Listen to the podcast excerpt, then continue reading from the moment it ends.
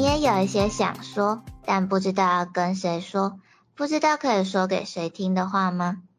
如果你也是的话，你愿意让我告诉你一个秘密吗？嗨，久等了，Let me tell you a secret，我是 Nami，我是一只米。嗯，如果是有长期在关注我们的朋友们的话，应该会蛮常听到我们在节目里说，就是我们很喜欢看舞台剧转播，或者是买蓝光光碟，甚至我们会直接去日本看舞台剧。那我们就来讲讲我们喜欢看的舞台剧到底是什么东西吧。嗯，就是应该有很多人都有接触过日本的，就是像是动画、漫画或者是游戏、小说之类的作品吧。那不知道大家对于动漫画或是游戏、小说被改编成影剧，甚至是舞台剧的感想是什么呢？是惨遭真人化？还是很开心可以看到用不同的方式呈现你喜欢的作品呢。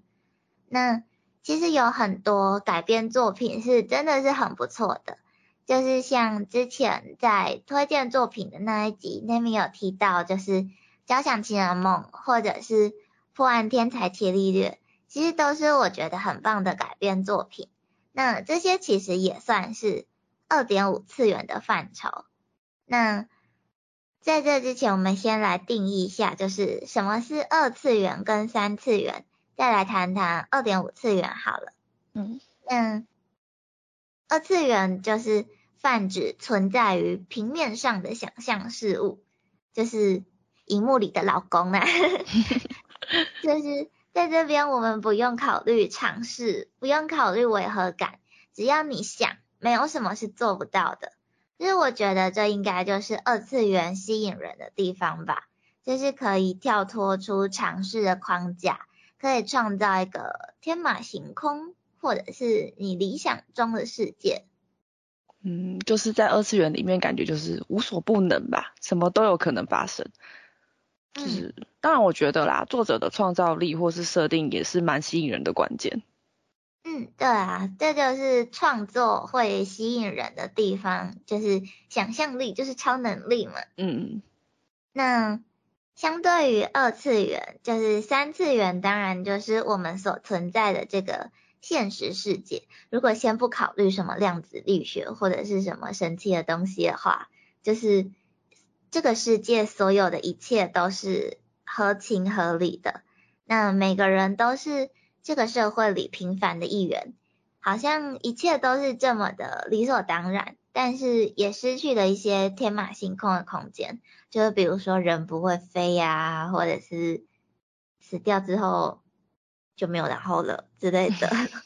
对，那我们刚刚一直提到的二点五次元，就是介于想象跟现实之间的模糊地带。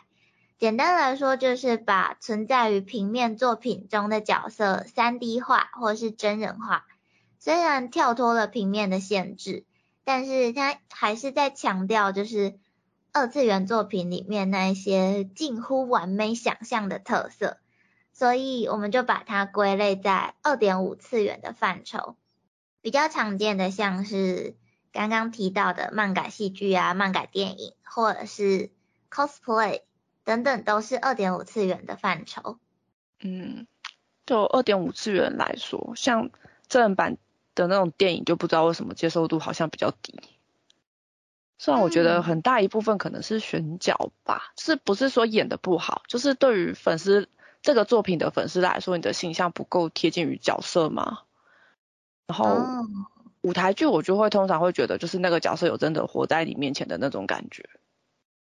哎，我觉得也有点像是，就是因为毕竟二次元的角色可能，嗯，比如说头发颜色或者是发型、眼睛颜色可能比较夸张一点，嗯，但是如果他真的很还原那个发型的话，那对于比较没有接触。二次元文化这么深的人来说，可能会觉得很突兀、很出戏。但是如果是像是一般的戏剧，或者是就像是我们身边常见的那种人的嗯发型啊、妆容的话，又好像失去了一点二次元的想象空间吗？嗯，那对于原作粉来说，可能又有那么一点失去特色吧。嗯，就是感觉好像在看不同的作品吗？对对对对，就是可能要看客群是怎么样的，所以我觉得就是困难点应该就在于不同的客群的接受度不一样，那它就会相对的变成一个小众作品。嗯。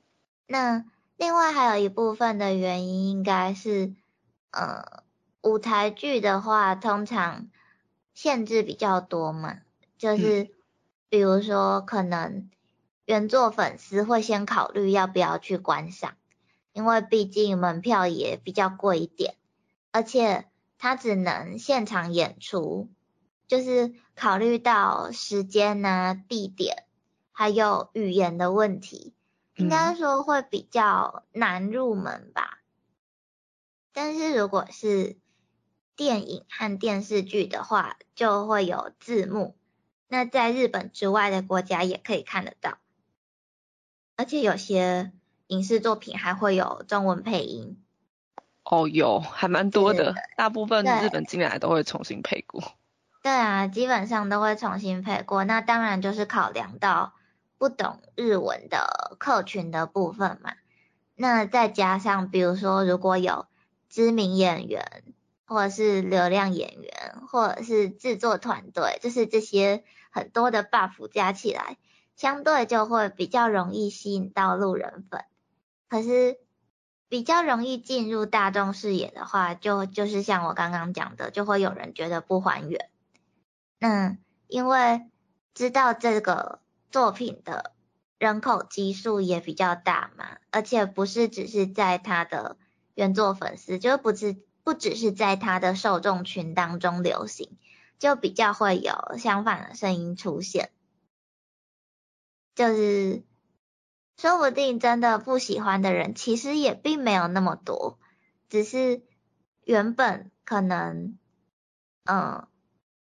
当他还在就是小众文化圈里面的时候，可能一百个人里面只有一个人不喜欢，那我们就不太容易看到那个不喜欢的人的言论。但是当他今天进入到大众视野的时候，可能是十万个人看到他，有一百个人不喜欢，那那一百个人的言论就会比较容易被看到嘛，毕竟一百个人也不算是个小数目。嗯，对啊。那就是也有可能有些人会说，漫改作品就是破坏了他们对于二次元美好世界的想象，或者是真人化必崩之类的。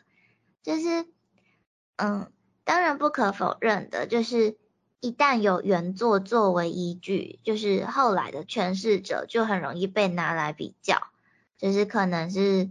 身高不够啊，可能是声线不像啊，可能是对于性格的理解，或者是演员的诠释方式不符合我内心想象的那个角色的样子。嗯，可是我觉得，嗯，就是一百个人心里有一百个哈姆雷特嘛，就是我理解的也不一定是你认同的。嗯，就的确这上面来说，它比较容易被跟原作做比较啦。就是不只是角色的呈现，有时候可能是为了让这个作品有办法真人化，而在剧情可能会做些变动。哦，对啊，就是比如说什么，呃，超能力或者是一些比较，嗯，异世界什么的。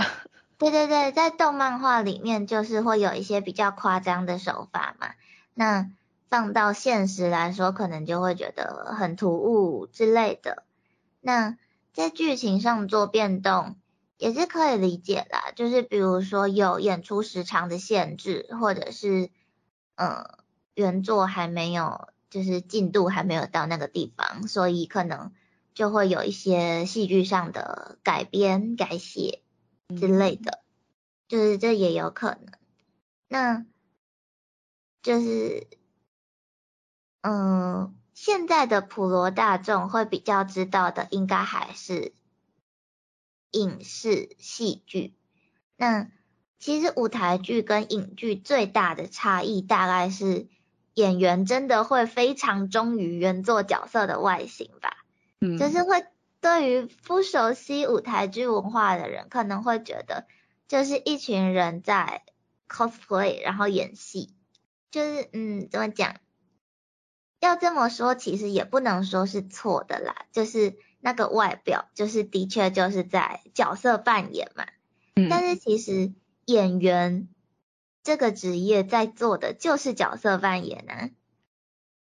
那对啊，这些演员都是专业的演员，他们是有受过训练的，所以在对于角色的诠释啊、声音模仿。歌唱技巧，甚至是武打动作等等，都是有经过专业训练，也是有一定实力的。那除了演员之外，在幕后制作的部分，就是比如说服装书画啊，或是道具制作、舞台设计等等的，其实制作组也都下足了功夫，就是不只要把原作的。外形做出来，不是只有看起来漂漂亮亮就好了，因为它是舞台剧嘛，就是还要考量到这个道具的重量，或者是它的坚韧度，会不会影响到演员的动作？那它当然也不能太容易毁坏，不然演员就会很容易受伤，那就太危险了。所以我觉得这些就是舞台剧的厉害之处。嗯，我真的觉得舞台设计跟服装设计，就是那些幕后人员也蛮真的很厉害，就是没有他，今天这些也很难成立。对，尤其是就是二次元的服装，有些其实不是很不符合人体工学，或是很不符合物理概念嘛。对。但是，对，但是他们真的可以把它做出来，我就觉得很厉害。就是成为舞台道具师，其实就是那面梦想。对啊，而且。其实还有一个，就是最吸引我的一个要素，是因为舞台剧是现场表演的。哦，对。就算，嗯，就算同一场戏有很多天的演出机会，可能一天演个两场，然后公演期间是一个礼拜，那他可能同样的戏剧内容就会演十四次。可是就算是十四次的演出，就是。演出当下会非常看重演员的临场反应，就算这全部都是一样的剧情，就是每天也都会有不同的惊喜，而且就是其实他们还会有那个啦，hikawari，就就是日替，日替，对对对，就是他每天会有一些桥段是那一天即兴的桥段，所以其实每天的演出都是不一样的，那。而且现场的演出跟观众的反馈其实都是很及时的，就是诶我之前有听过，就是不是有之前月哥有来台湾公演嘛？哦，有啊，那场我有去。对对对，我也有去。然后，嗯，对哦，你坐在我旁边。然后，那我记得那一场就有演员说，就是在日本，通常大家都是在演出途中是很冷静的。哦，就很安静，会有个礼。对对对对，顶多就是可能日替的时候会有掌声，可是，在台湾演出的时候，就是很热情，就是你会感受到什么桥段的时候，可能台下观众会倒吸一口气啊，或者是演到紧紧张的时候，台下的人会跟着紧张，就是他们就觉得台湾人的。反馈很丰富，我觉得这也是很有趣的一点，就是台上跟台下会互相传递热情跟能量，我觉得这是舞台剧最吸引我的地方啦。嗯嗯，那不知道我们的观众有没有看过，就是由动漫画或者是小说、游戏改编的戏剧呢？那你对于这样的戏剧有什么想法呢？都可以留言跟我们讨论哦。那今天的秘密就先说到这里喽，谢谢你愿意听我们的秘密，我亚思密。